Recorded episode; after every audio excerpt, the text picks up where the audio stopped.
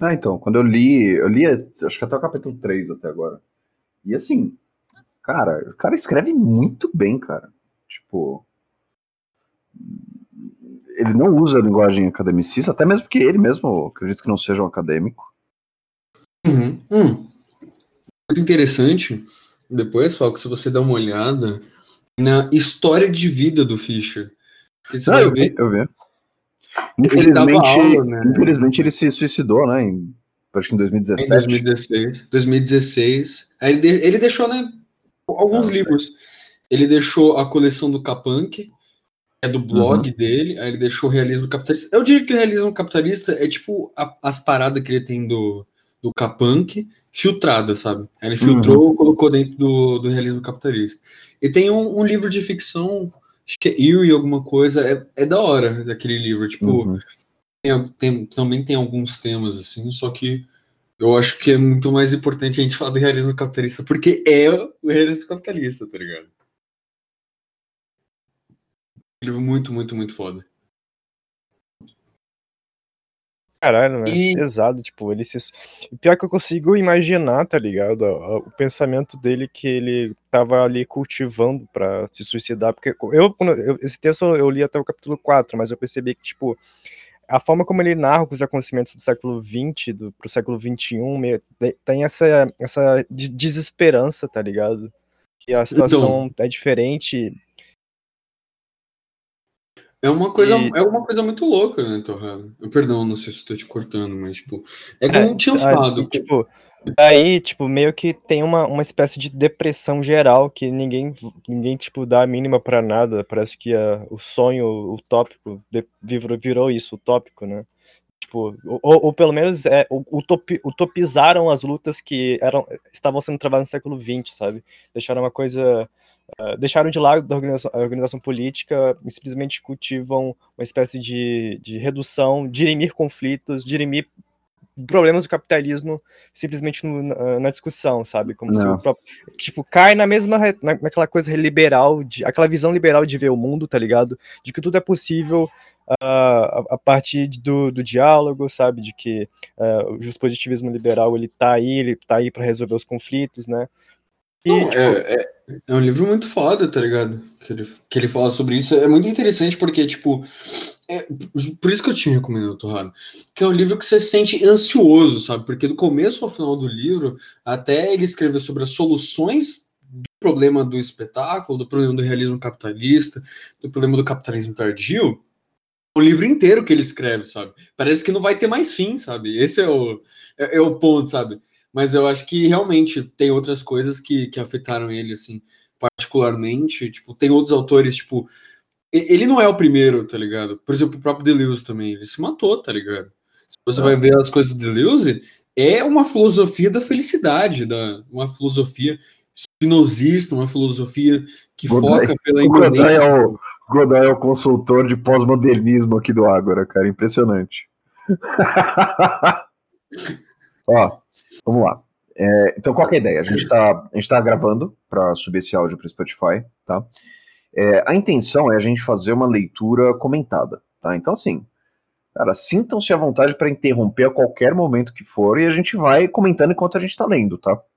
Então, vai rolar um debate desse livro aqui, quer dizer, um debate com o tema que esse livro aborda no dia 3, que é o próximo sábado agora.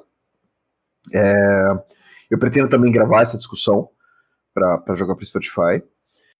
É, mas assim, então a, a, ideia não é debater as ideias aqui, mas sintam-se livres para fazer comentários, para fazer perguntas, e a gente vai vai dar uma discutida no que a gente está lendo aqui, beleza?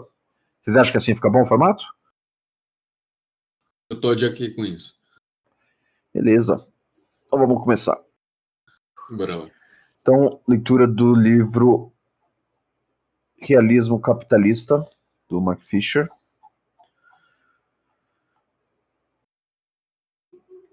Em uma das principais cenas de Filhos da Esperança,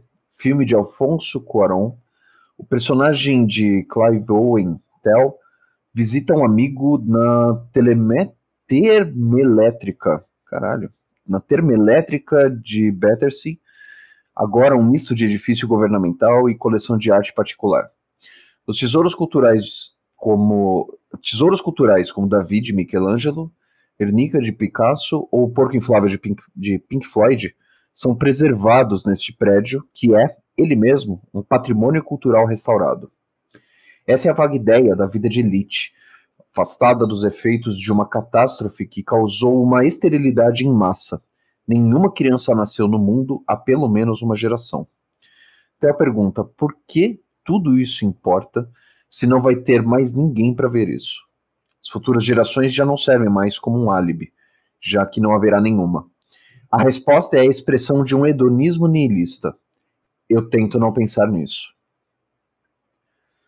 O que é o, o que é único na distopia de Filhos da Esperança não é o familiar cenário totalitário, que vemos retratados rotineiramente nas distopias cinematográficas, como em V de Vingança, filme, filme de James McTighe, de 2005 mas o fato de ela ser específica do capitalismo tardio. No romance de P.D. James, no qual o filme é baseado, a democracia foi interrompida e o país é governado por um autonomeado guardião. Mas, sabiamente, tudo isso fica em segundo plano. As medidas autoritárias, que estão em todo lugar, poderiam ter sido implementadas por uma estrutura política que permaneceria, ao menos nominalmente, democrática. A guerra ao terror já tinha nos preparado para esse desenlace.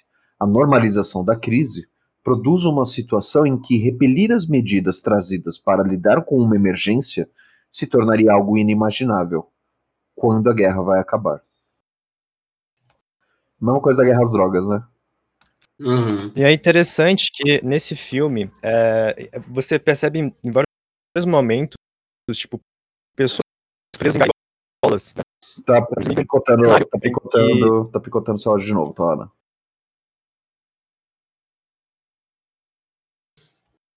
Tenta arrumar aí. Ah, é, tem, não sei se está picotando ainda, mas não, melhorou. em vários momentos do filme é mostrado pessoas em gaiolas, né, que são exatamente imigrantes, e, tipo, o, o, cenário que é mostrado ali, que é, ele é situado na Inglaterra, uhum é de controle, né, dos, dos imigrantes, né, que são, a, vamos dizer assim, as pessoas mais pobres, né, uh, da região, e, tipo, a, a, a questão do, das obras de arte, né, é, é o Theo, que é o, o, protagonista desse filme, ele visita, se não me engano, um primo dele, alguma coisa assim, que é rico pra caralho, né, e, ou é amigo dele, não, não me recordo agora, mas, tipo assim, e, e ele tem várias obras de arte, sabe, tipo, belíssimas, sabe? Tipo, ele tem meio que um museu de Louvre no, na, na, casa dele.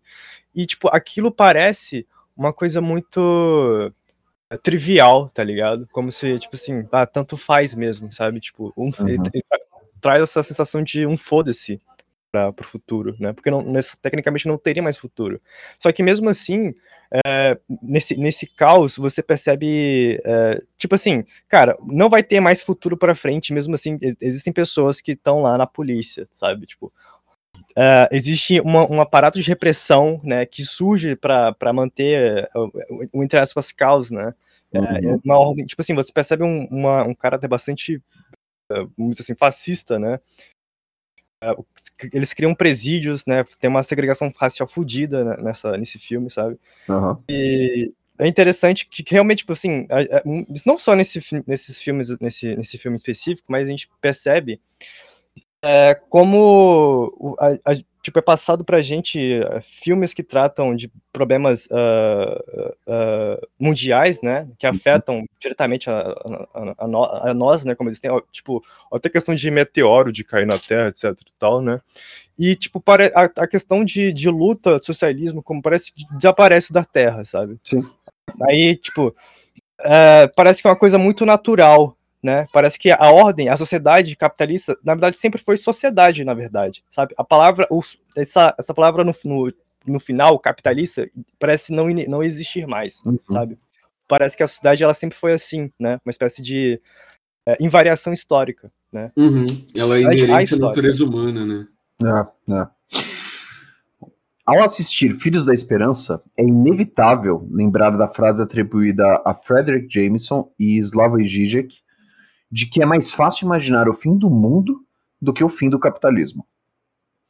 Esse slogan captura precisamente o que quero dizer por realismo capitalista. o sentimento disseminado de que o capitalismo é o único sistema político e econômico viável, sendo impossível imaginar uma alternativa a ele. Houve um tempo em que filmes e romances distópicos eram exercícios semelhantes ao ato de imaginação. Os desastres que descreviam serviam de pretexto para a emergência de diferentes formas de vida. Não é assim Filhos da Esperança.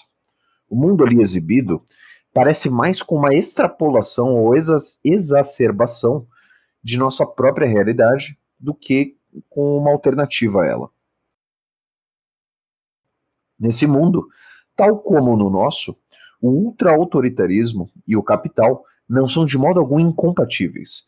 Campos de concentração e franquias de cafeterias famosas coexistem lado a lado.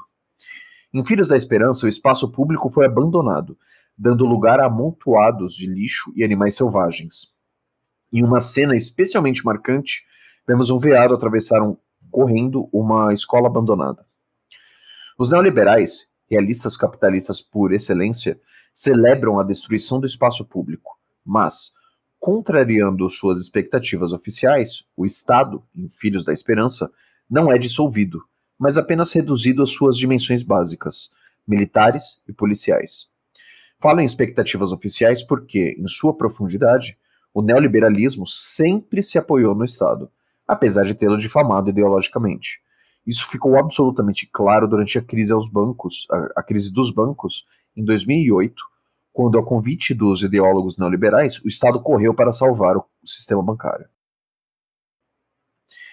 Em Filhos da Esperança, a catástrofe não é iminente e tampouco já aconteceu. Ao invés disso, está sendo vivida.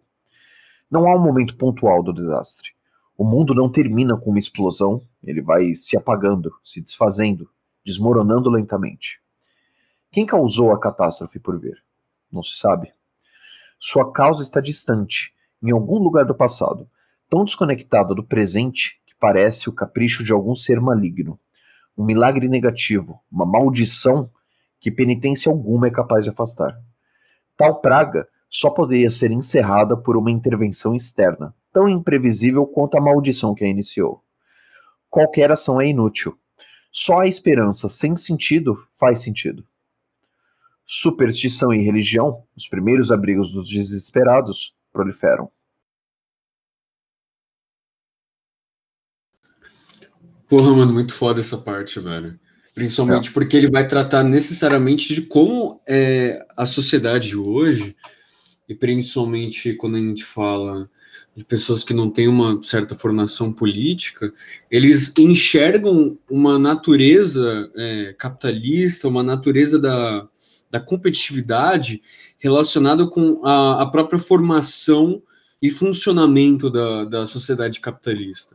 Então, graças a essa noção de que, porra, a gente nasceu o mundo, veio assim, foi formado assim, foi instituído e controlado perante as instituições é, e sendo elas dominadas pelo capital, é assim que tem que ser e pronto, acabou. Qualquer coisa que vem é, por trás, qualquer coisa que realmente vá tentar lutar contra isso, não passa de uma utopia, porque uhum. faz parte da nossa natureza humana, e justamente por culpa desse declínio que o marxismo teve no século XX, esse declínio das metas, é, por parte né, da, desse marxismo pouco stalinista, esse declínio das metanarrativas, tem-se uma compreensão que porque não existe mais dois tipos de blocos econômicos, é, o capitalismo simplesmente venceu, não há mais história. É como diz o próprio Fukuyama, né?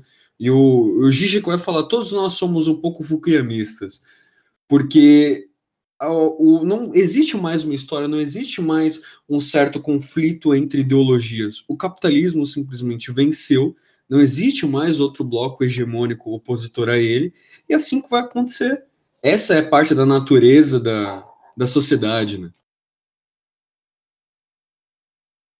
Mais do que, mas do que se trata a catástrofe em si?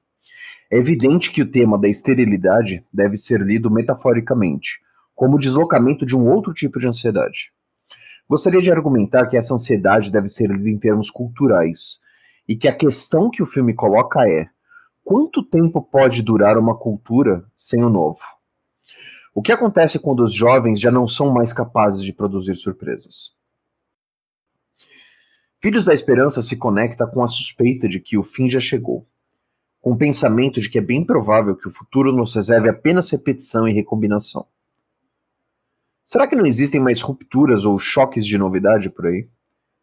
Tais questões costumam resultar em uma oscilação bipolar. O messianismo fraco, que tem esperança de que algo novo está por vir, sucumbe à convicção de que nada de novo pode acontecer. O foco oscila entre a próxima grande coisa e a última grande coisa. Há quanto tempo aconteceu e quão grande ela foi?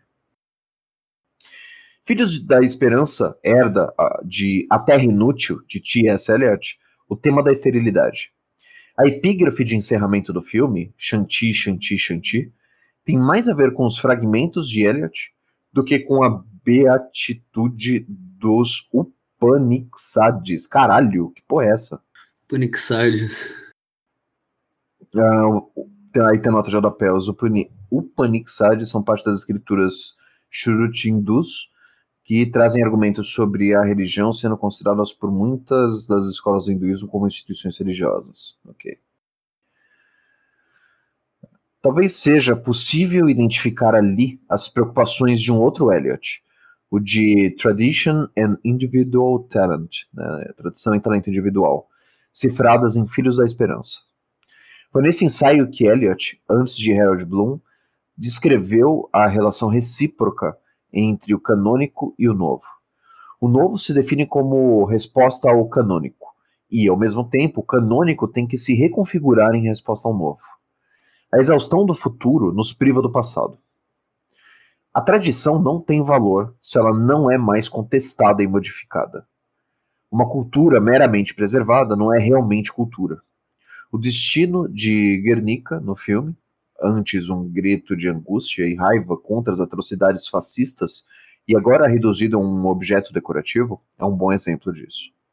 Assim, como a termoelétrica de Battersea, convertida em depósito, a pintura é dotada de um estatuto icônico, somente quando destituída de toda função ou contexto possíveis. Nenhum objeto cultural pode preservar seu poder quando não existem mais olhos novos para vê-lo. Essa frase é foda. Nenhum objeto cultural pode preservar seu poder quando não existem mais olhos novos para vê-lo. Não precisamos esperar o futuro próximo de Filhos da Esperança chegar para testemunhar essa transformação da cultura em um museu de antiguidades. O poder do realismo capitalista deriva, em parte, da maneira pela qual ele resume e consome toda a história anterior. Trata-se de um efeito de seu sistema de equivalência geral, capaz de transformar todos os objetos da cultura, quer sejam iconografia religiosa, pornografia ou o capital de Karl Marx, em valor monetário. Ande pelo Museu Britânico no qual se podem ver objetos tirados de seu lugar de origem e reunidos como se estivessem dispostos sobre o balcão de uma nave de O Predador, e você terá uma imagem poderosa do processo em curso. Na conversão de práticas e rituais em meros objetos estéticos, a crença das culturas anteriores são objetivamente ironizadas, transformadas em artefatos. O realismo capitalista não é, portanto, um tipo particular de realismo é o realismo em si, como Marx e Engels observaram no Manifesto Comunista. O capital afogou os sagrados calafrios do êxtase devoto, do entusiasmo cavalheiresco, da melancolia pequeno-burguesa, nas águas gélidas do cálculo egoísta. Dissolveu a dignidade pessoal em valor de troca e substituiu as inúmeras liberdades conquistadas e garantidas por uma única, a inescrupulosa liberdade de comércio. Em resumo, a burguesia trocou a exploração envolta em ilusões religiosas e políticas pela exploração pura e simples, aberta, desavergonhada e direta.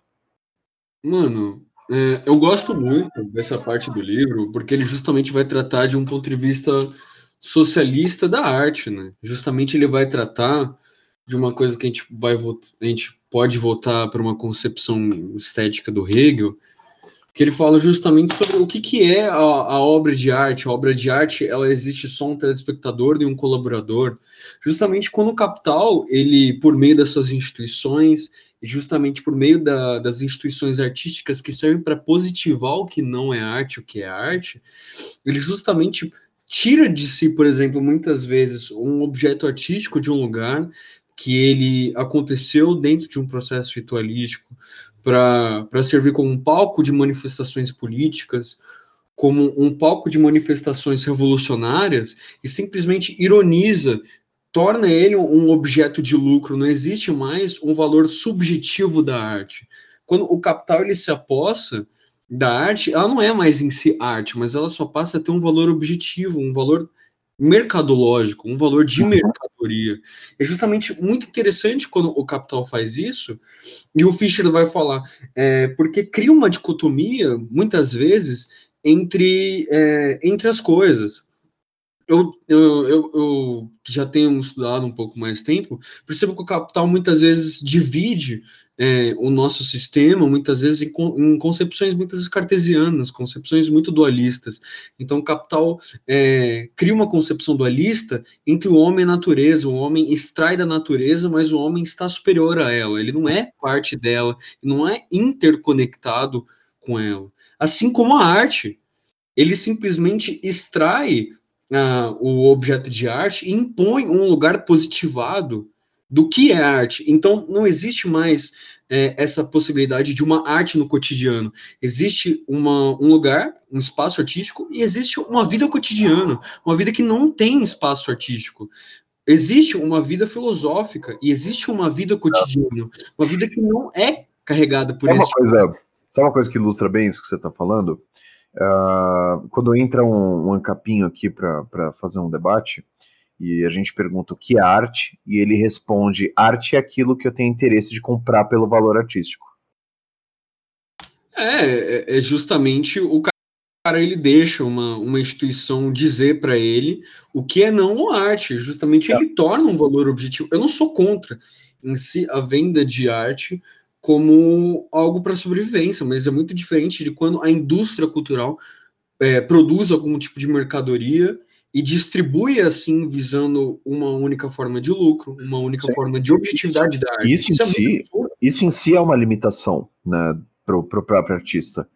É, isso também me lembra um vídeo que tem, tem no YouTube esse vídeo aí. Eu posso depois procurar o link para deixar na descrição do áudio para quem está ouvindo isso no Spotify.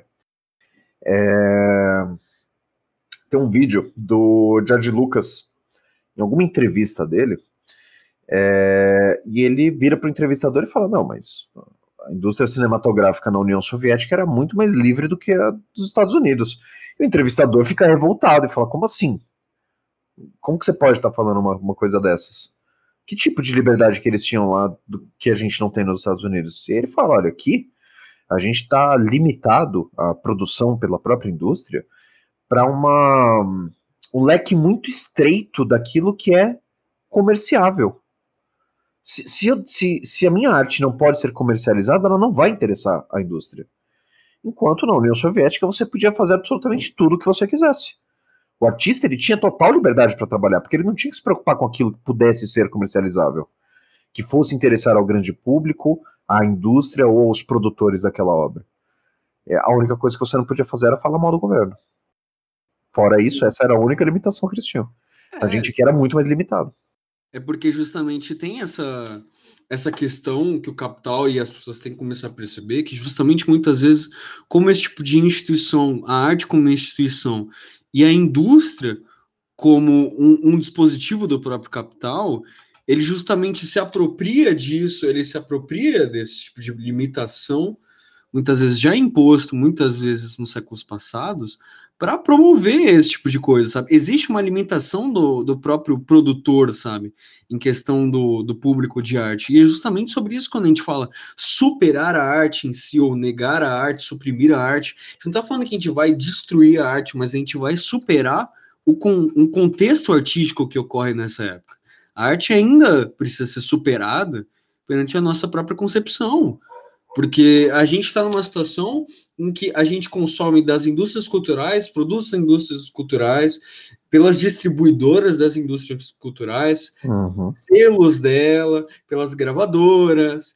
Então é uma coisa muito absurda, sabe? E qualquer coisa que é distante, alternativa, muitas vezes a gente deixa de lado porque não parece tão interessante, porque é, é muito mais fácil consumir o que todo mundo conhece do que o que não que, sabe, ninguém conhece. Justamente essa concepção de que a arte serve justamente para conservar muitas vezes como uma instituição o status quo e para fortalecer essa relação da infraestrutura com a superestrutura, sabe? Uhum. Justamente a arte serve tanto quanto a religião, que é uma instituição, tanto quanto a escola. A arte em si, graças ao nosso modelo econômico, justamente serve para poder fazer isso, para simplesmente é, cons é, conseguir sustentar a infraestrutura. Ela sustenta a relação de produção, as nossas relações econômicas, as situações econômicas. Então é uma coisa muito absurda, sabe, que as pessoas deixam de lado, mas a arte é um dos espaços mais políticos que possam existir. Só precisa destruir essa dicotomia da vida não artística para a vida artística. Uhum. Bom, o capitalismo é o que sobra quando as crenças colapsam ao nível da elaboração ritual e simbólica. E tudo o que resta é o consumidor espectador, cambaleando trôpego entre as ruínas e relíquias. Ainda assim, essa guinada da crença para a estética, do engajamento para o voyeurismo, é tida como uma das virtudes do realismo capitalista. Ao vangloriar-se de ter, como coloca Badiou, é Badiou ou Badiou? Badiou, né? Opa, perdão, é Badiou. É Badiou, né? Ao vangloriar-se vangloriar de ter, como coloca Badiou, nos libertado das abstrações fatais inspiradas pelas ideologias do passado, o realismo capitalista apresenta a si mesmo como um escudo que nos protege dos perigos resultantes de acreditar demais. A atitude de ironia distante própria do capitalismo pós-moderno é supostamente nos imunizar contra as seduções do fanatismo. Rebaixar nossas expectativas, somos ensinados, é só um preço a pagar para estarmos a salvo do terror do totalitarismo. Nós vivemos em uma contradição, Badiou observa. E aí tem a citação do Badiou aqui. O brutal estado de coisas, profundamente desigual, onde toda existência é avaliada em termos apenas de dinheiro, é apresentado a nós como ideal. Para justificar seu conservadorismo, partidários da ordem estabelecida não podem chamar esse estado de ideal ou maravilhoso. Então, em vez disso, decidiram dizer que todo o resto é horrível. Claro, eles dizem, podemos não viver num paraíso, mas temos sorte de não vivermos em uma condição infernal. Nossa democracia não é perfeita, mas é melhor que as ditaduras sangrentas. O capitalismo é injusto, mas não é criminoso como o stalinismo. Nós deixamos milhões de africanos morrerem de AIDS, mas não fazemos declarações racistas e nacionalistas como. Opa, aqui vai ser difícil. Milosevic? Milosevic. Aliás, é, o Falco, é Badiou. Badiou. É Badiou? Badiou. Não gostei.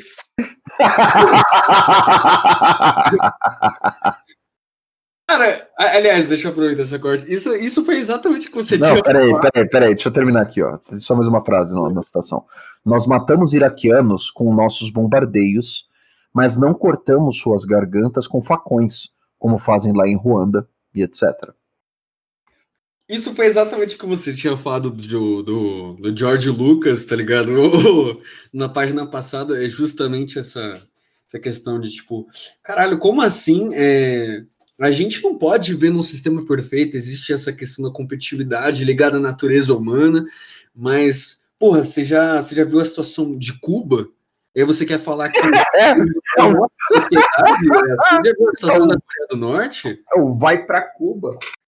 Tipo, porque justamente é, quando a gente enxerga essas possibilidades de situação revolucionária e enxerga isso sendo concretizado em outros lugares, é justamente se trata quase de um, um fanatismo religioso para os realistas capitalistas. É, né? uma, é, uma, é uma relativização, né?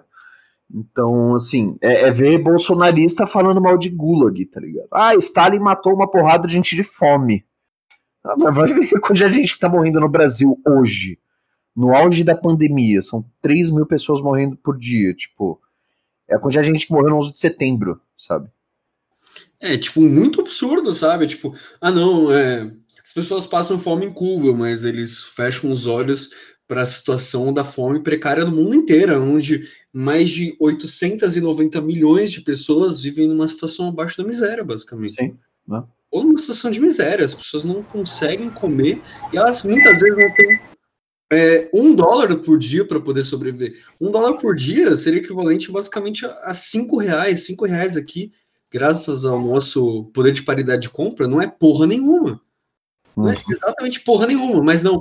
O problema é justamente essas utopias sangrentas, essas tomadas religiosas que vão contra a constituição da nossa ordem, né? Contra nossos status quo, que não é, na, não é é, parte da natureza humana, né? Isso que é engraçado. Pois é, cara, eu gosto de chamar esse conceito assim de atrocidades seletivas.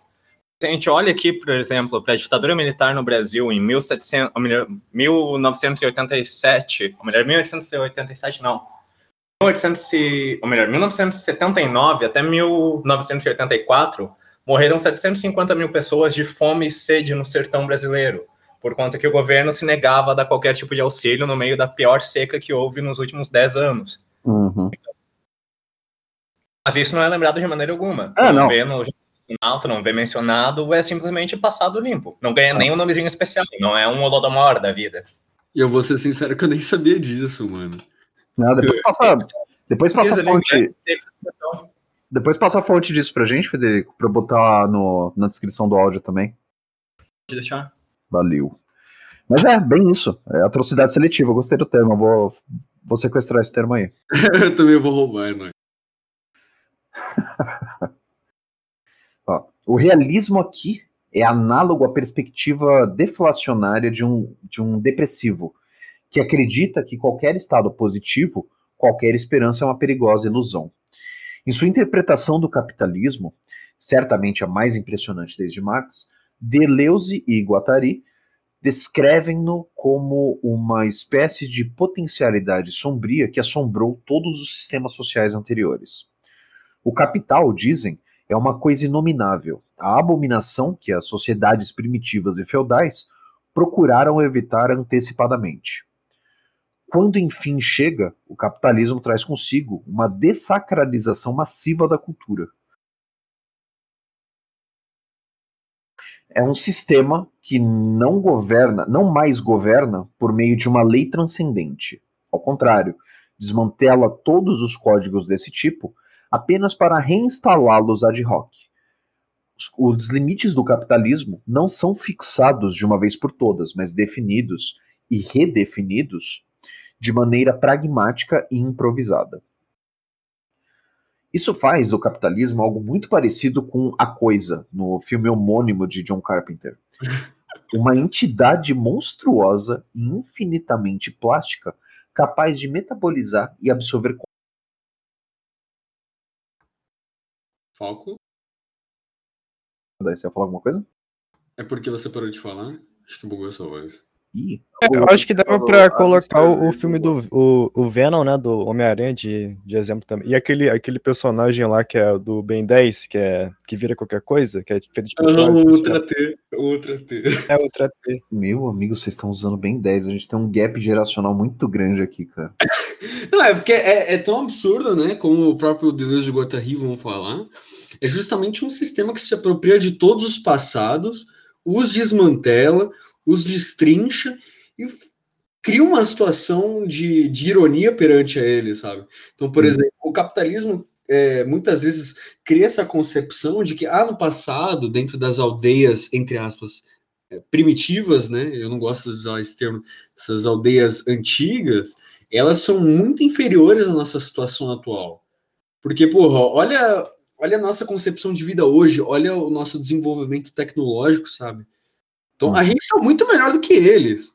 Mas olha aqui, o problema é que a gente não, não é tão bom assim, mas pelo menos a gente não acredita em tal Deus.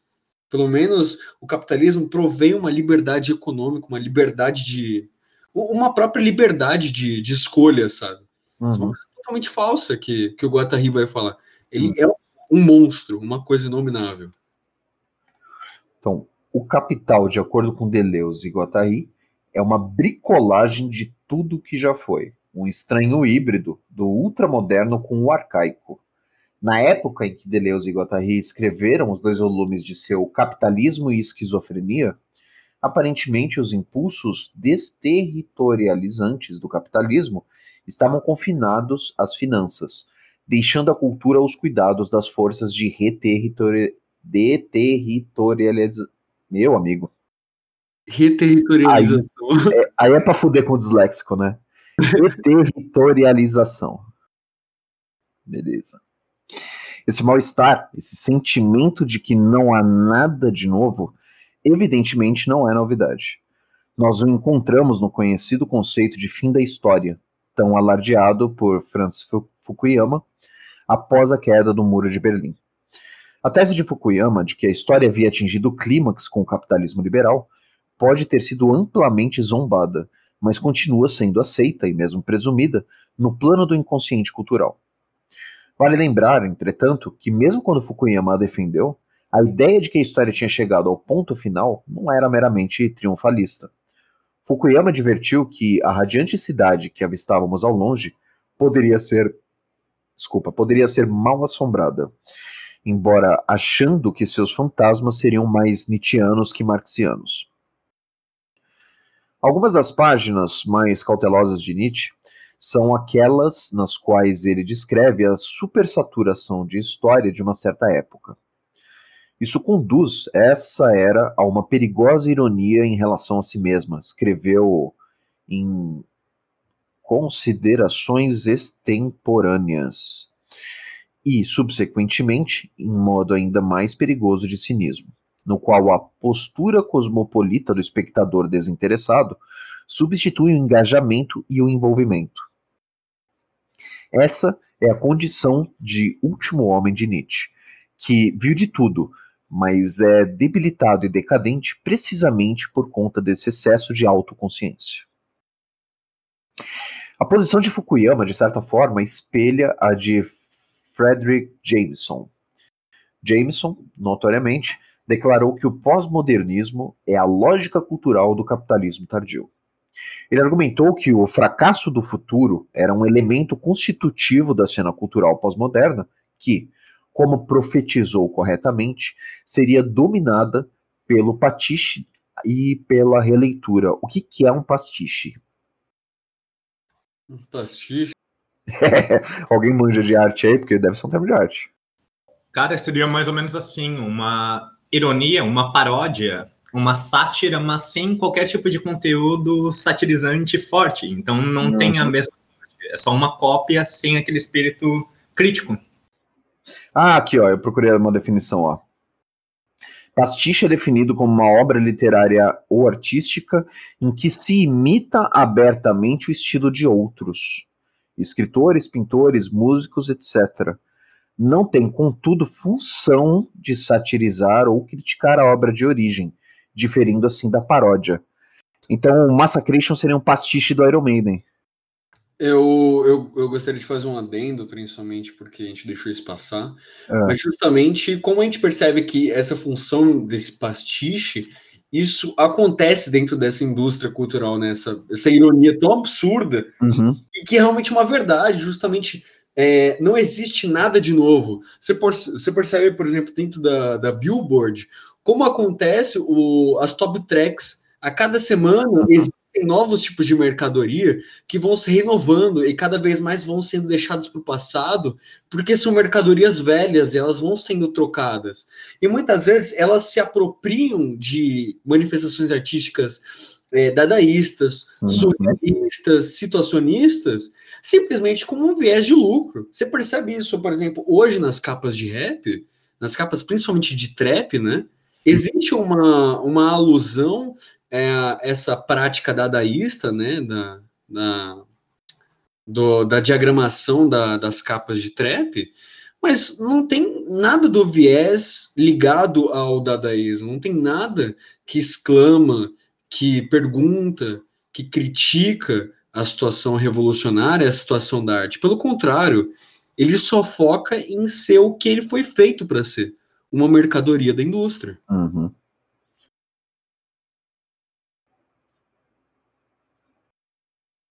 Considerando que Jameson já tinha desenvolvido um argumento convincente acerca da relação entre o pós-modernismo cultural e certas tendências no consumo capitalista, ou pós-fordista, pode parecer que não há nenhuma necessidade de um conceito como de realismo capitalista. Em algum sentido, isso é verdade. O que estou chamando de realismo capitalista pode ser integrado à rúbrica do pós-modernismo teorizado por Jameson. No entanto, apesar do esforço heróico de elucidação feito por Jameson, pós-modernismo continua sendo um termo fortemente contestado, cujos sentidos, de maneira tão apropriada quanto irritante, seguem flutuantes e múltiplos. Além disso, quero demonstrar que alguns dos processos descritos e analisados por Jameson se tornaram crônicos e se agravaram tanto a ponto de sofrerem uma mudança de natureza. Há três razões que me levam a preferir o termo realismo capitalista e não pós-modernismo. Em primeiro lugar, nos anos 1980, quando Jameson desenvolveu pela primeira vez sua tese sobre o pós-modernismo, ainda existiam, pelo menos em nome, alternativas ao capitalismo. Hoje, contudo, estamos lidando com um senso de exaustão e esterilidade política muito mais profundos e mais generalizados. Nos anos 1980, o socialismo real ainda persistia, mesmo que na fase final de seu colapso. Na Inglaterra, as linhas de fratura do antagonismo de classes estavam completamente expostas em razão, em razão de conflitos como a greve dos mineiros de 1984 a 1985. A derrota desse movimento foi um momento importante no desenvolvimento do realismo capitalista no Reino Unido, tão ou mais significante em sua dimensão simbólica quanto em seus efeitos práticos. O fechamento das minas foi defendido precisamente com base no argumento de que mantê-las abertas não era economicamente realista. E os mineiros foram retratados como os últimos autores, desculpa, os últimos atores de um romance proletário fracassado. Os anos 80 foram um período no qual o realismo capitalista se estabeleceu, com muita luta e criou raízes. Foi a época em que a doutrina de Margaret Thatcher de que não há alternativa um slogan tão sucinto para o realismo capitalista quanto se poderia querer, se transformou em uma profecia autorrealizável brutal. Caralho. Muito brutal, mano. Uma, uma profecia autorrealizável. É, é perfeita essa, a forma como ele enquadra isso. Uhum, porque justamente não há, né? Como eu já tinha citado no começo e depois ele foi citar, não existe outro caminho, esse é o caminho da história, esse é o, esse é o desenvolvimento econômico.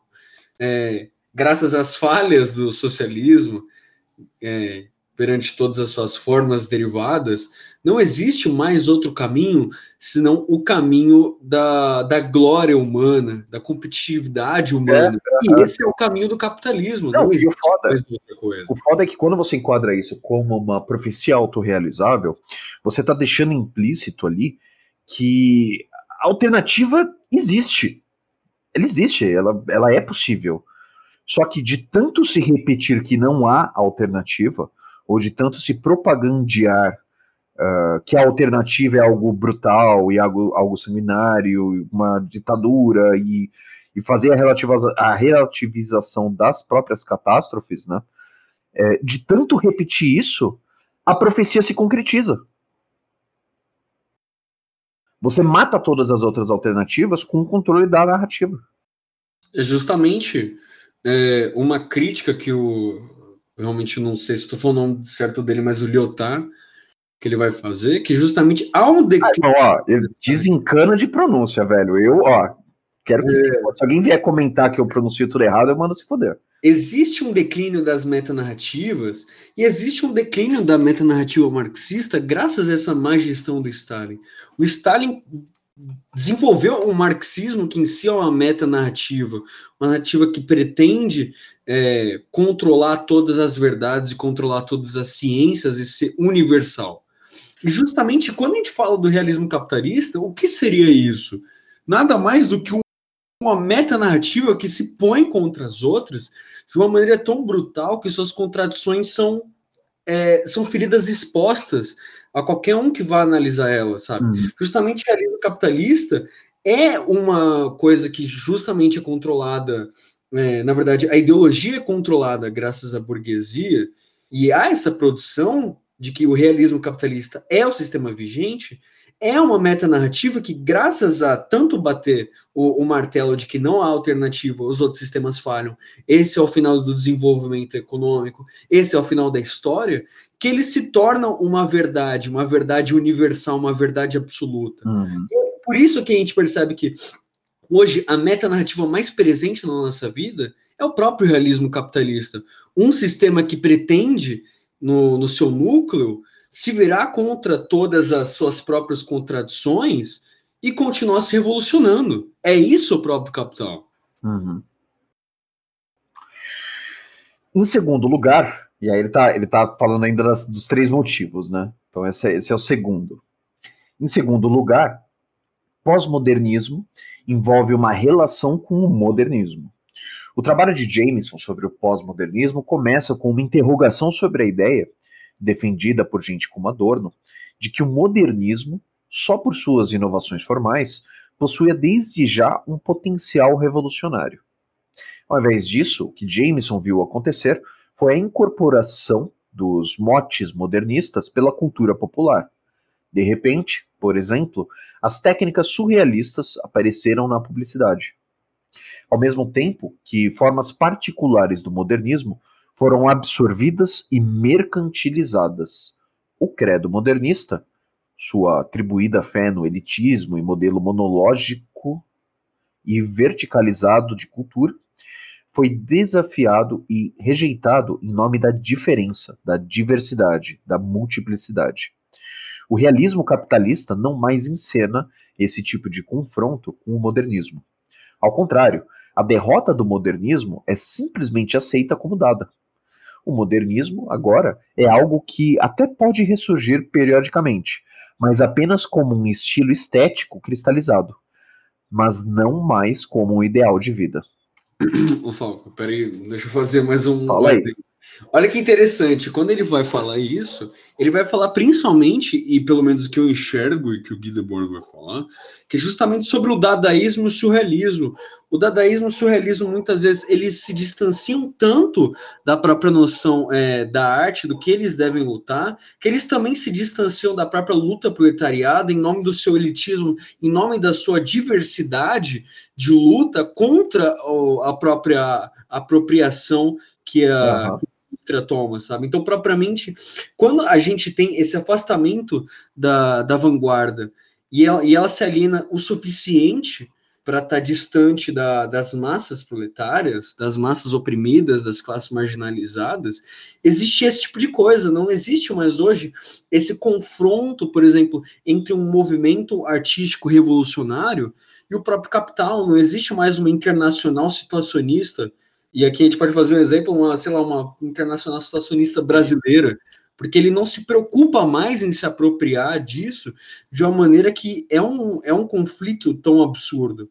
Uhum. Ele só pode surgir de uma maneira utópica idealista, como você pode ver o próprio Una Bomber, uhum. ele uma perspectiva utópica, e ele decide que em si próprio ele vai tomar uma atitude modernista, mas que ele não tem nada a ver com a resolução dos problemas da sociedade.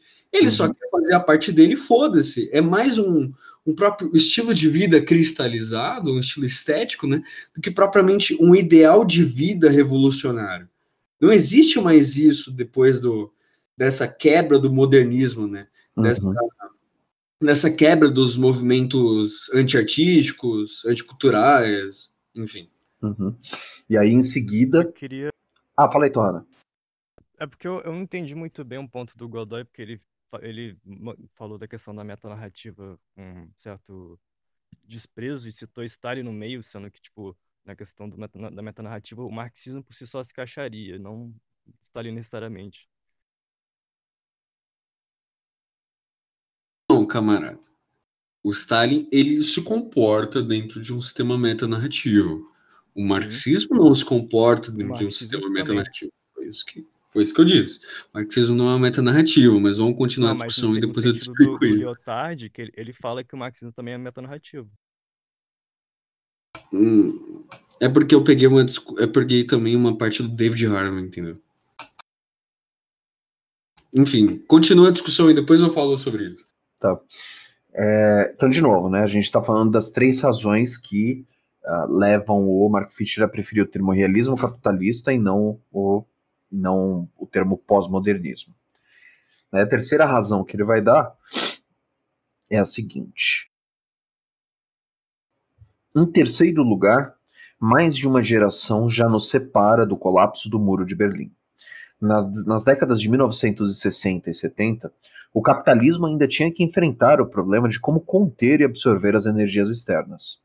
Agora, enfrenta o problema oposto. Tendo incorporado tudo que lhe era exterior tão completamente, como pode funcionar sem um exterior para colonizar ou do qual se apropriar? Para a maior parte das pessoas com menos de 20 anos, e de novo, né, de, que ano que é esse livro aqui? 2016. 2016. Tá. Ah, não, não, não. não. Não, ele é mais antigo, hein?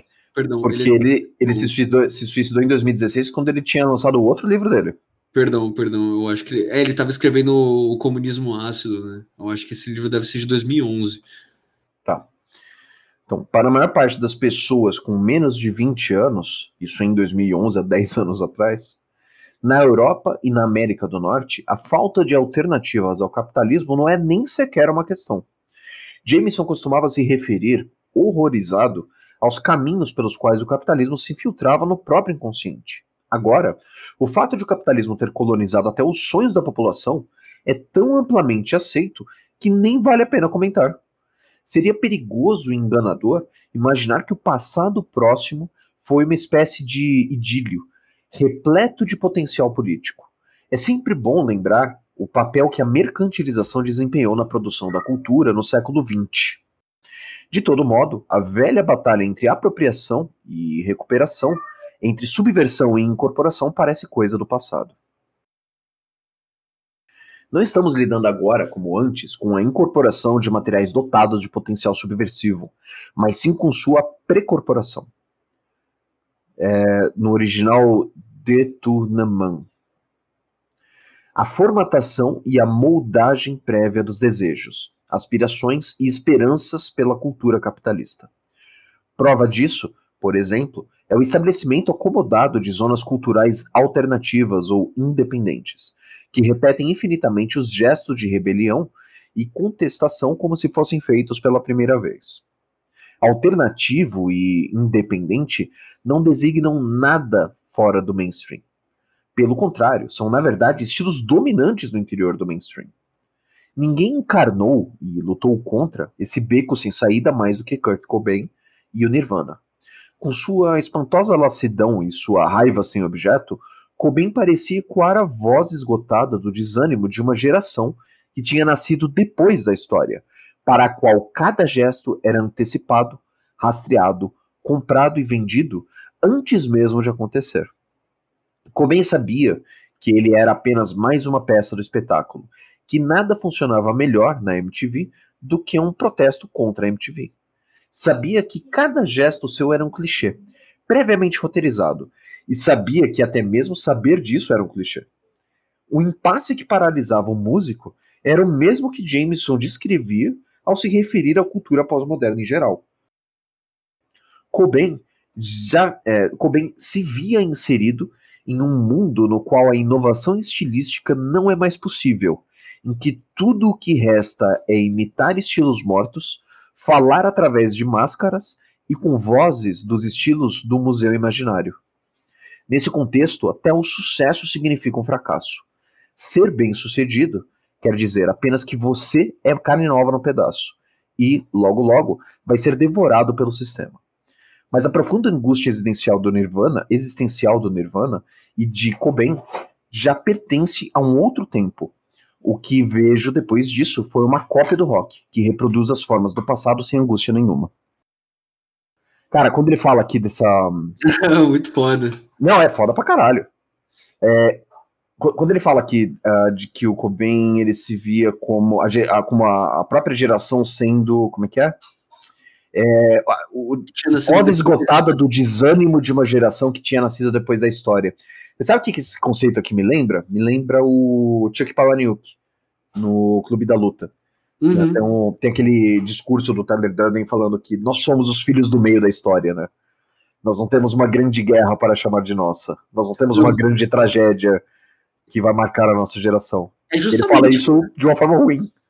É, e é tipo, justamente o que, que ele fala, eu acho interessante pra caralho, é, é essa incorporação que existe, né, antes de propriamente, assim, hegemonicamente em 80, depois essa pré-corporação como existe, com, essa, com esse fortalecimento do realismo capitalista, até mesmo uma limitação dos nossos desejos, uma limitação do, do espaço em que percorre o desejo, uma alimentação dos nossos ativismos políticos, uhum. Graças propriamente a um estabelecimento e fixação e fixamento da, das coisas em que rondam o realismo capitalista. Uhum. Então, propriamente nós somos instituídos, até de maneira inconsciente, a ter um certo espectro de sexualidade, e se muitas vezes nós fugimos desse espectro comum de sexualidade, a gente também vai estar tá caindo numa espécie de alternativo à própria sexualidade, sabe? Como existe um caminho que o próprio, o próprio realismo capitalista cria muitas vezes de, como ele fala, de pré-corporação, de que não se trata realmente de uma estranheza, de, de, algum, de algo realmente revolucionário, que algo que é especificado, é algo que é tramado, e, é, e simplesmente existe. Então não é mais uma profunda revolução você ser um cara gay. Sim. Isso poderia ser há um século atrás. Mas hoje não é mais. Você está caindo um pouco fora dessa homogeneidade, mas você não está caindo fora, é, fora da via, você não está caindo numa estrada diferente. Não. Existe um sistema. O, o que acontece é uma apropriação. É o que acontece é uma apropriação do sistema daquilo que não é comum para trazer ele para dentro do próprio sistema e cooptar esse mesmo movimento. Ele deixa de ser revolucionário, né? Com certeza, é justamente por isso que eu falo da, da questão do Deleuze, essa limitação do nosso desejo, sabe? Porque graças à alimentação do desejo, há assim uma cooptação pelo próprio capital de conseguir intervir no meio do caminho e tirar o aspecto revolucionário e inserir muitas vezes um aspecto reformista, entende? Uhum muito mais um aspecto revolucionário, de querer revolucionar a sociedade, mas um aspecto reformista, de reformas, uma reforma do desejo, uma reforma política, mas não é em si um, um, uma visão revolucionária perante o, a situação do realismo capitalista. Uhum, uhum. A situação de apenas uma reforma. Sim. Isso, querendo ou não, é, pode trazer alguns danos mínimos, mas mesmo assim vai trazer algo de positivo, porque o capital ele consegue cooptar de tal forma em que há uma limitação tão forte do por meio da intervenção do desejo, política, psicológica, em que é, as atitudes mais radicais do próprio sujeito vão ser positivas perante o próprio capital. Uhum, uhum. Gente, tem, tem uma galera que entrou depois que a gente começou. A gente está fazendo uma leitura comentada. Então, quem, quem quiser fazer qualquer comentário, interromper a qualquer momento, fica à vontade. O áudio está sendo gravado para ir para o Spotify do Ágora, tá? Eu Bom. gostei uh, da parte que ele fala do Kurt Cobain, que ele, uh, com uma raiva assim, objeto, sabe? A gente pode fazer paralelo com isso no cenário do próprio trap, né? Tipo, tipo é muito comum você ver, uh, tipo, o Six, Six, Six Nine, né? Esqueci o nome dele. Como é, como é, uhum, Six Nine. E, tipo, você percebe que o cara tá puto pra caralho em toda a música, gritando, tá ligado? Com um fuzil e pá, mas, tipo, ele não tem. Por que que ele faz isso, tá ligado? Tipo, não tem. Pra vender mesmo. Não tem uma motiva... motivação atrás, tá ligado? É, a gente não tem um Goldstein. A gente não tem um Goldstein contra o qual gritar. O capitalismo não tem uma é. face. E, ô Torrado, não sei se você percebeu. Ah, perdão, pode continuar. É, eu tava, tava vendo uns raps antigos, tá ligado, brasileiros. Uh, uhum. Castelo de Madeira do, da família. Eu tava vendo o, o, a facção central, tá ligado? Eu percebi o grau de politização que tinha nas letras, tá ligado? E eu, eu tipo assim, eu, eu vi um, um, Acho que ontem, né? É, foi ontem. é, uma, uma entrevista do, do Edu, né, do Facção Central, conversando tal sobre a questão da periferia. E, tipo assim, o discurso que ele tem hoje Uhum. é exatamente o discurso que ele tinha, né? Mas o, o- a visão, né, as pessoas se identificavam pra caralho com o que ele falava lá na década de 90, né?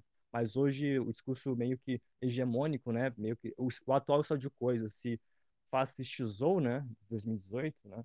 Então, tipo assim, a- o discurso dele se encaixa muito mais naquela coisa, ah, vitimista, sabe? Tipo, mesmo o discurso sendo, sendo a mesma coisa, né?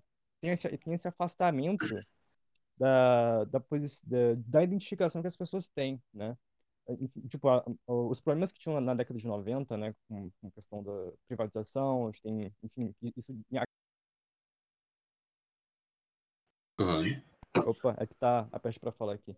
E, tipo, isso acarreta em outros problemas, né? A gente percebe, na, na época da FHC tinha ah, tipo, 300 crianças de- morrendo de fome por dia, né? Isso aparece no Jornal Nacional, você consegue achar isso no YouTube.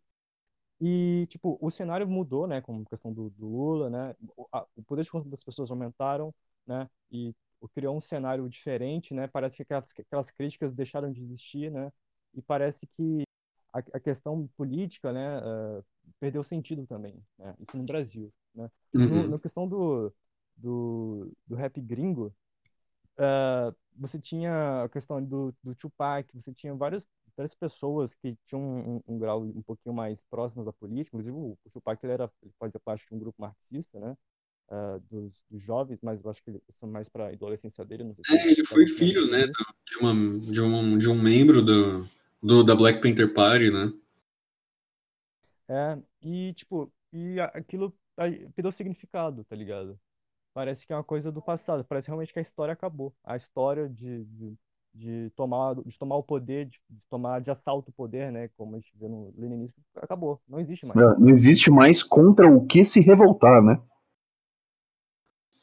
O, o Torrado, peraí, só um instante. Você percebe como isso acontece, como o próprio Cobain é, tentou lutar?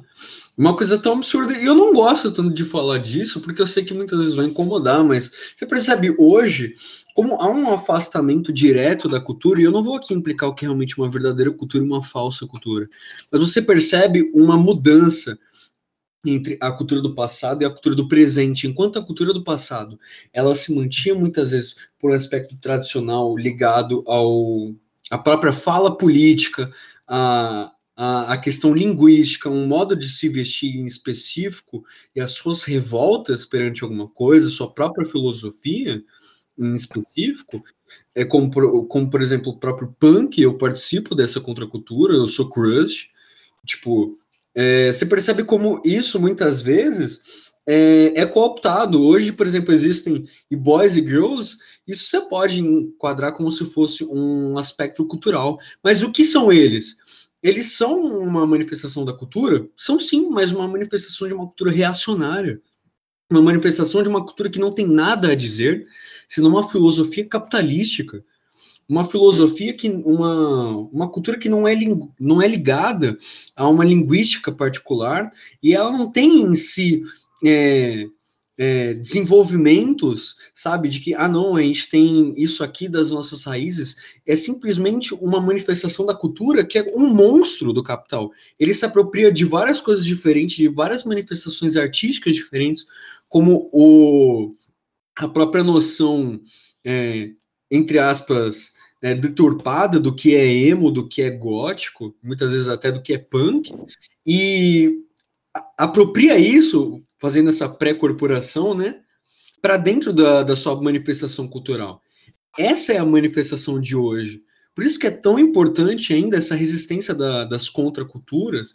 Quando eu falo contraculturas, não são as contraculturas alternativas, como o Fischer fala. Essas contraculturas que são pré-meditadas pelo próprio mainstream, mas contraculturas anticapitalistas, é, anti-apropriações do próprio capital. Porque a nossa própria noção de cultura hoje, ela é uma noção de cultura reacionária. Uma, uma noção de cultura que muitas vezes tenta autonomizar o sujeito perante certos aspectos é, de vida. Cara, se- Posso falar, Godoy? Oi, duas pessoas. Então, inclusive, a. Zé, depois- acho que é o Frederico. Frederico? Ah, deixa, eu- deixa o Federico falar primeiro, por favor. Ok. Opa, é que eu gostaria de adicionar duas coisas, se a gente quer polemizar realmente. A gente pode falar de dois, uh, dois conceitos assim que emergem agora na modernidade. Um emerge com a pós-modernidade, na verdade, que seria essa espécie de populismo estético, que é mencionado pelo próprio Frederick Jameson no, na, principalmente no seu ensaio sobre o, o pós-modernismo como a lógica cultural do capitalismo tardio, em que ele vai falar justamente do manifesto do Venturi de arquitetura, que seria Aprendendo com Las Vegas, em que ele assim que aqueles conteúdos estéticos apresentados pelo Venturi no seu ensaio não trazem nada de novo à mesa. Eles são um acontecimento espontâneo que aconteceu naquela área de Las Vegas e não tem nenhuma relação cultural verdadeira, senão a relação direta do capital com a construção que estava acontecendo ali. Era uma construção orgânica, era uma construção orgânica que adivinha diretamente do capital. E a outra questão que nós podemos fazer é essa questão da estetização. Porque eu acho que, por exemplo, o exemplo das Z-Girls e dos Z-Boys são um exemplo maravilhoso disso. Por conta que eles não têm um conteúdo cultural tradicional, assim por se dizer. Eles não têm um vínculo social com uma cultura maior. Eles são um elemento puramente estético. É um esteticismo. Da mesma maneira que o esteticismo surgia lá na Inglaterra em 1900, com o capitalismo no seu auge, ele surge agora com o capitalismo no seu auge em declínio em muitas partes do mundo. Declínio estrutural, no caso.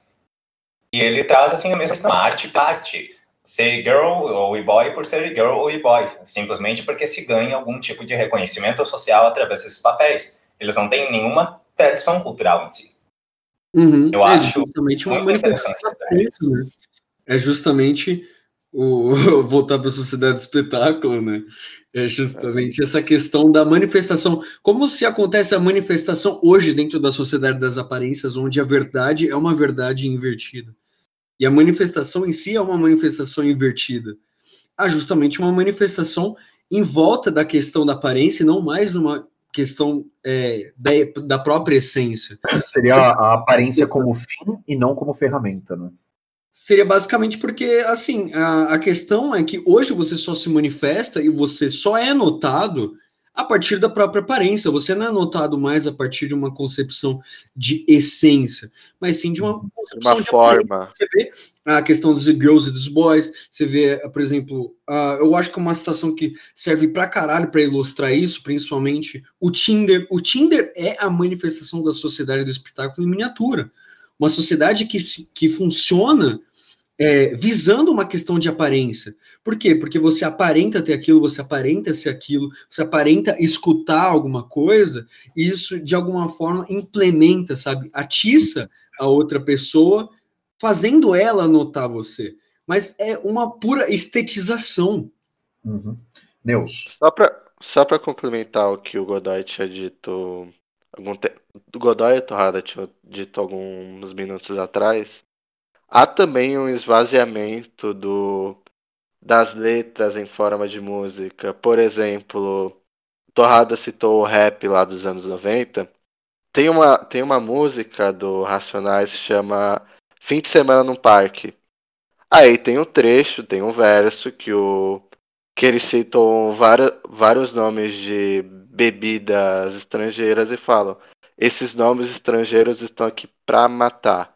Ou seja, você conseguir identificar uma clara mensagem contra a abertura comercial feita pelo primeiro pelo Fernando Collor e depois esticada pelo FHC, uma, de uma abertura burra que acabou dando um novo glamour a outras bebidas, etc. A morte, como que eu posso dizer, a estetização do estrangeiro, etc. Aí você vai pegar o exemplo hoje no, eu esqueci o nome daquele trapper que ele ficou muito famoso, que é um trapper branco, branco, etc. Que ele basicamente ele fica cantando músicas do tipo foda-se o sistema. Mas, porra, que sistema ele tá dizendo? Ele é um cara de classe média que mora num bairro nobre de Barueri, sabe? Que sistema ele tá dizendo? Há um esvaziamento, até mesmo na fala foda-se o sistema. Porque ela se tornou subjetiva. Um cara, um cara como Racionais fala foda-se o sistema, você poderia entender que é o capitalismo. Aí esse cara fala foda-se o sistema, o maluco tem, sei lá, que é o PT, que é não sei o que, isso e aquilo. Então há um esvaziamento da forma da letra, e como o Godoy disse, há uma estetização do que aparenta ser. É um cara que mora num bairro nobre do Barueri que fala que é antissistema. Uhum. O, eu sei que tá ficando muito grande, o, o Zé, mas eu, eu, eu me contraponho, mas também eu, eu fico a favor do, do, seu argumento, mas assim, eu acho que justamente porque há um esvaziamento, esse esvaziamento é um esvaziamento subjetivo, há um enchimento da, da concepção objetiva, sabe? Então, por exemplo, quando a gente vai falar foda-se o sistema antigamente, poderia ser você poderia entender de vários jeitos. Foda-se o sistema que a filosofia impõe, foda-se a instituição científica, foda-se o próprio capital. Mas hoje, o próprio falar foda-se o sistema não tem mais um sentido subjetivo de que cada um pode ser é, atacado, atiçado e pode se interagir com a arte de uma maneira específica. O foda-se o sistema, como ele é premeditado, ele é objetivo, só existe uma concepção de foda-se o sistema é uma concepção esvaziada, uma concepção objetivamente esvaziada. É, teve um momento, eu vou retomar um pouquinho antes, né, que eu, eu enfim, o Rodrigo e o, o Neuza acabaram falando, é, da, o Godoy citou emo, punk, né, questão do cultural, e eu acho importante tratar de uma questão que eu acho que isso está completamente é, em conformidade, né, com a questão do, do capitalismo capitalista, né? De uma subversão vendida, sabe? Tipo, quando eu, quando eu era criança, era, eu, era muito comum, tipo, trabalhos de escola que a gente fala, tratava da questão do Saci, da Yara, né? Boitatá, né? Cultura é, Bumba Meu Boi, né? Coisas voltadas à, à questão uh, do, norte, né? Cultura do norte, nordestina também, né? É, tipo, festas a gente festa junina, sabe? Enfim, tem várias várias questões culturais que a gente percebe e eu percebo como a gente está mais próximo do Brasil conforme vai para o norte, né? Porque no sul tem essa questão mais de, de importar cultura. Né? E a questão do punk, do emo, eu, eu vejo como uma, espécie de subversão né, mercadológica, tá ligado? Uma coisa, é uma coisa que toma hype num certo período, depois se esvanece, sabe? Pelo um tempo. E eu acho que a contracultura, ela... Opa, hum. aí. Eu acho que a contracultura, ela tá necessariamente voltada à questão uh, nacional até, né? Porque retoma a, a, construção de um povo, que é o povo brasileiro. Né? Bom, vamos, vamos continuar um pouquinho mais a leitura aqui, porque está acabando esse capítulo. A morte de Cobain confirmou a derrota e a incorporação da utopia do rock e de suas ambições ousadas. Quando ele morreu, o rock já tinha sido eclipsado, eclipsado pelo hip hop, cujo sucesso global pressupunha o tipo perfeito de precorporação capitalista que mencionei acima. Para boa parte do hip hop, qualquer esperança ingênua de que a cultura jo jovem ainda seria capaz de mudar alguma coisa, cedeu lugar à adesão incondicional a uma versão brutalmente redutora da realidade. No hip hop, apontou Simon Reynolds em um ensaio publicado pela Wire Magazine em 1996. Real tem dois significados. Primeiro, significa autêntico, a música sem compromissos, que se recusa a se vender para a indústria caso tenha que suavizar sua mensagem. Real também significa que a música reflete a realidade constituída pela instabilidade econômica do capitalismo tardio, da institucionalização do racismo, da vigilância crescente e do assédio da juventude pela polícia. Real significa a morte do social, significa corporações cujos lucros crescentes não refletem em aumentos de salário ou melhorias nos benefícios, mas em desculpa, downsizing a demissão da força de trabalho permanente para a criação de uma massa flutuante de trabalhadores contratados em regime de meio expediente e frilas, que não gozam de benefício ou segurança alguma no emprego. No fim, era precisamente por encenar essa primeira visão do real, a sem compromissos, que o hip hop possibilitava a absorção fácil da segunda, a realidade de instabilidade econômica do capitalismo tardio, na qual essa autenticidade provou ser altamente vendável. O gangsta rap não reflete nem condições sociais pré-existentes, como muitos dos seus defensores argumentam, nem tampouco é causa delas, como afirmam críticos. Pelo contrário, o circuito em que o hip hop e capitalismo tardio se alimentam um do outro é um dos meios pelos quais o realismo capitalista se converte numa espécie de mito antimítico. A afinidade entre o hip hop e filmes de gangster como Scarface, O Poderoso Chefão, Cães de Aluguel, Os Bons Companheiros e Pulp Fiction emerge do argumento comum de que eles estariam despindo o mundo de ilusões sentimentaloides para mostrá-lo como realmente é.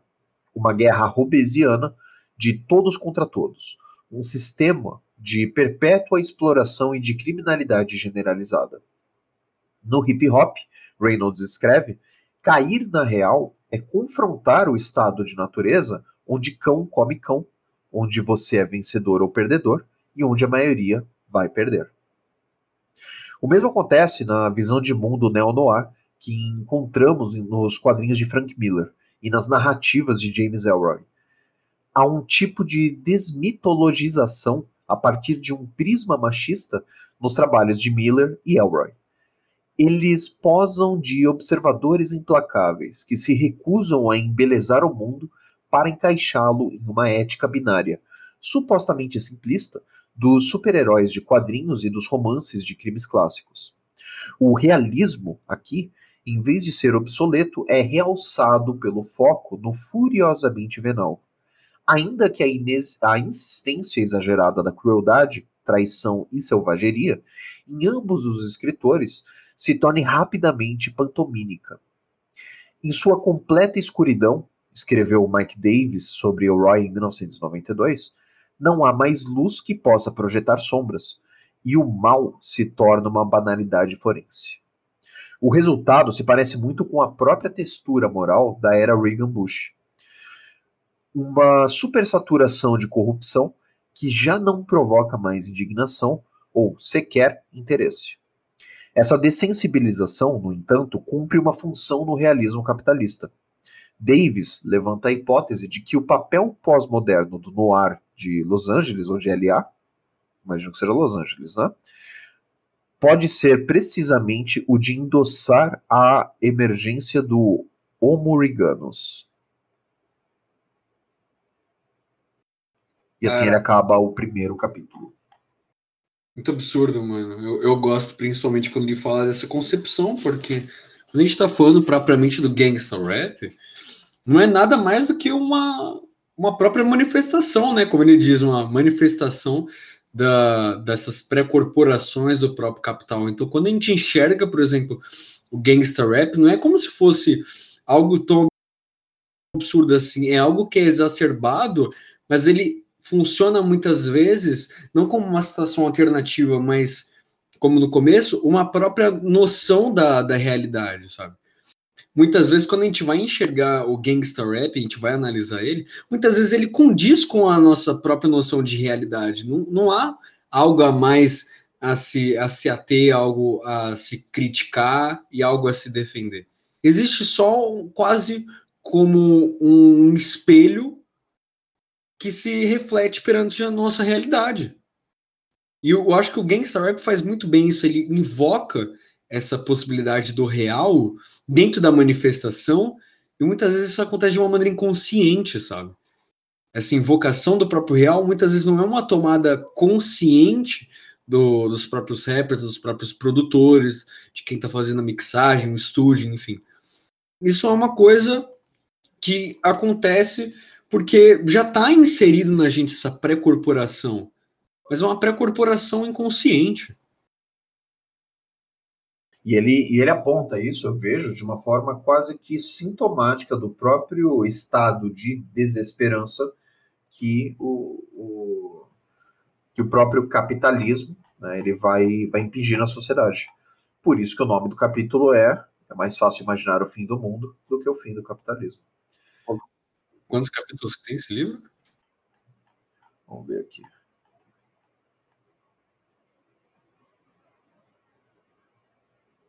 Nove. o nome do último é Super Nene Marxista. Esse vai ser interessante de ler. É porque esse capítulo é bem grande, né? Tem capítulos do, do livro que são tipo. É, quase todos os outros são menores. Eu acho que nos outros a gente consegue fazer dois capítulos das, das próximas vezes que a gente for discutir, se, se vocês quiserem continuar. Beleza, e aí, quais são as conclusões que a gente tira desse primeiro capítulo aqui? Cara, uma, comple... Cara, uma conclusão muito absurda de como o capital ele é justamente como um monstro inominável, né? Que consome todas as coisas e as deturpa, seja a concepção da religião, seja ela uma manifestação artística ou até mesmo uma manifestação cultural, né? Uhum. Ele, ele, de certa forma, dicotomiza todas as manifestações é, sociais do ser humano, desde as micropolíticas até as macropolíticas, e sistematiza ele em pré-corporações. Então é, é um monstro imparável, sabe? Sim. Acho que é um exemplo maravilhoso para a gente pensar nessa questão de uma pré-corporação. É um episódio de Black Mirror, se eu não me engano, é o segundo da primeira temporada, que é o 15 milhões de méritos. Basicamente, a história conta de um personagem que está numa sociedade que é vagamente distópica, nunca é dito que tipo de distopia é ou como ela aconteceu, simplesmente que eles estão, mas que ele é cercado por telas de televisão que passam propagandas em todos os instantes em que ele está tentando ter um momento de privacidade em seu quarto.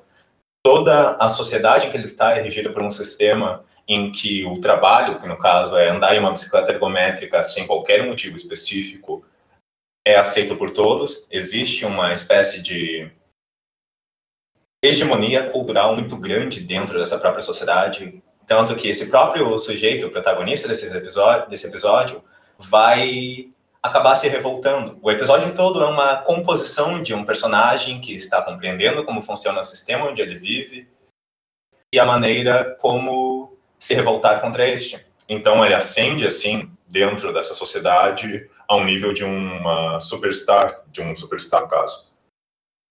E ele passa por um show de talentos que passa em rede nacional dentro dessa sociedade. Acontece que lá, no meio desse show de talentos, depois de fazer todo um grande discurso anticapitalista, pedindo pela dignidade humana, clamando por tudo, os jurados começam a bater palmas, porque não houve um entretenimento melhor do que aquele nos últimos 25 anos. Então, é muito forte isso.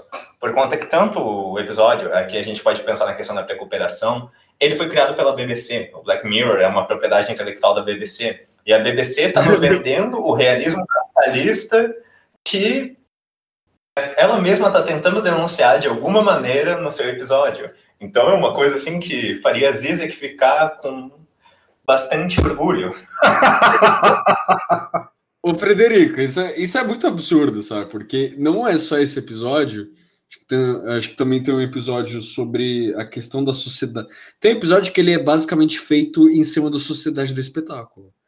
E esse é outro episódio que não só como esse, que vende uma manifestação do realismo capitalista como um próprio sintoma e como fugir dele, também existe esse episódio do Black Mirror sobre a sociedade das aparências, que existe um score na internet e, e de como se dão as relações, e nada mais é do que parte de um sintoma do próprio espetáculo. O próprio episódio em si é a manifestação exacerbada do espetáculo, mas que ainda assim faz parte do próprio espetáculo. Ah, mas, mas, essa, mas essa observação do Frederico foi muito boa, porque a, a história se passa em uma sociedade onde tudo, absolutamente tudo, é mercantilizado onde nenhum trabalho faz sentido, você não vê o trabalho cooperar com a sociedade para nada, e a própria ferramenta para sair desse ciclo é mercantilizada, porque é um, é um programa nos moldes do, do,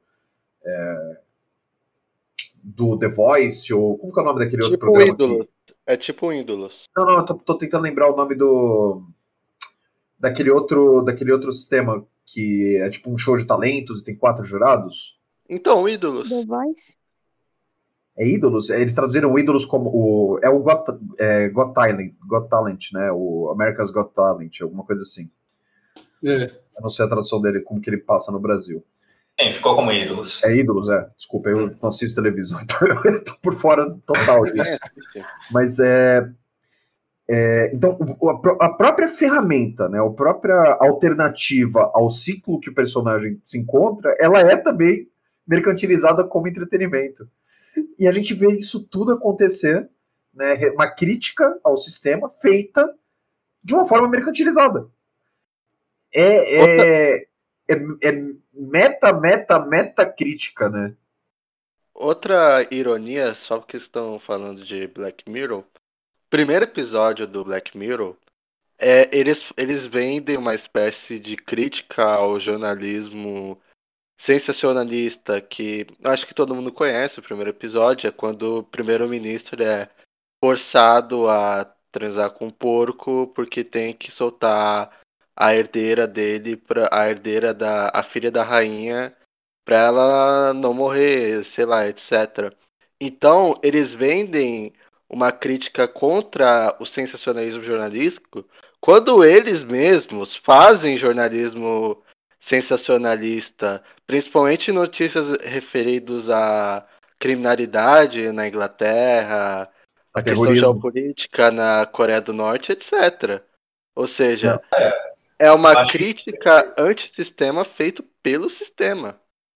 Exato. É incrível que a gente vai pensar nas questões do Debord, ele falava justamente que o espetáculo eram as relações sociais mediadas pelas imagens, e agora as imagens estão criando suas próprias relações e mediando-as a partir de si mesmas. É fenomenal isso, cara. E, e a, a, a, ainda mais, Neus, não é que é uma crítica ao sistema feita pelo sistema.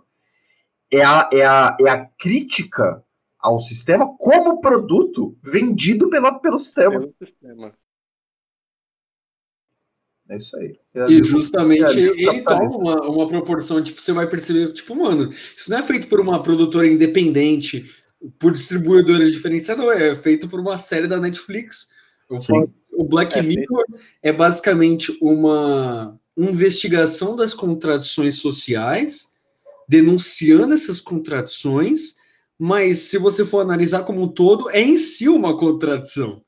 É sim, só um sim. sintoma da própria contradição do espetáculo, uma contradição que é um sintoma do realismo capitalista é, e, sei lá, da sociedade de controle do Deleuze também, né?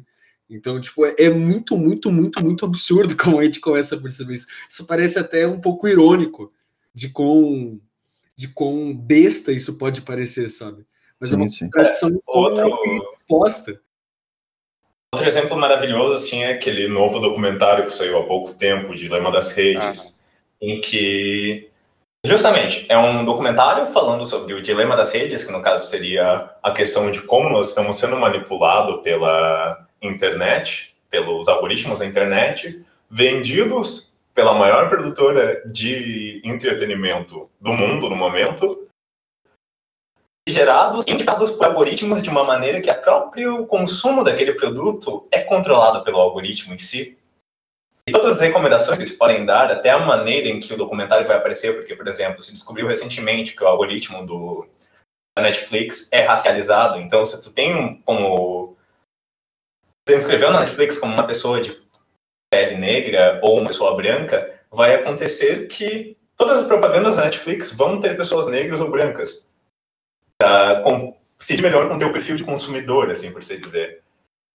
Então, a melhor parte desse comentário em si é quando tu para para analisar a narrativa dele. Por conta que dentro daquela mini narrativa para explicar como as redes estão nos manipulando, o único grupo que eles conseguem encontrar para manter como uma mercadoria acessível a todos aquele produto é falar que o menino que estava sendo manipulado pelos algoritmos passa a se unir ao grupo de extremo centro, e, tipo, uma maneira muito útil, assim, cara, de pegar e dizer: olha, esse daqui é útil para todo mundo que quiser consumir. Uhum.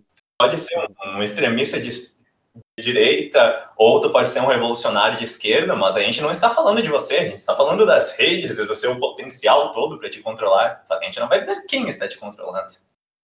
E é, é propriamente como irônico essa parada que o próprio documentário que faz a crítica à mercantilização das redes sociais, o fato de, da venda de dados. Cortou, Nelson. Bom, gente, Não acho que é isso. Agora voltou. Pera aí. Acho que, essa, acho que a leitura desse capítulo rendeu pra caralho. Entendeu, entendeu. Spy é, o, eh, é o capítulo mais importante desse livro. É... Bom, eh, a gente já tá com uma hora e meia aí de gravação, eu acho. Então vamos, vamos encerrar por aqui.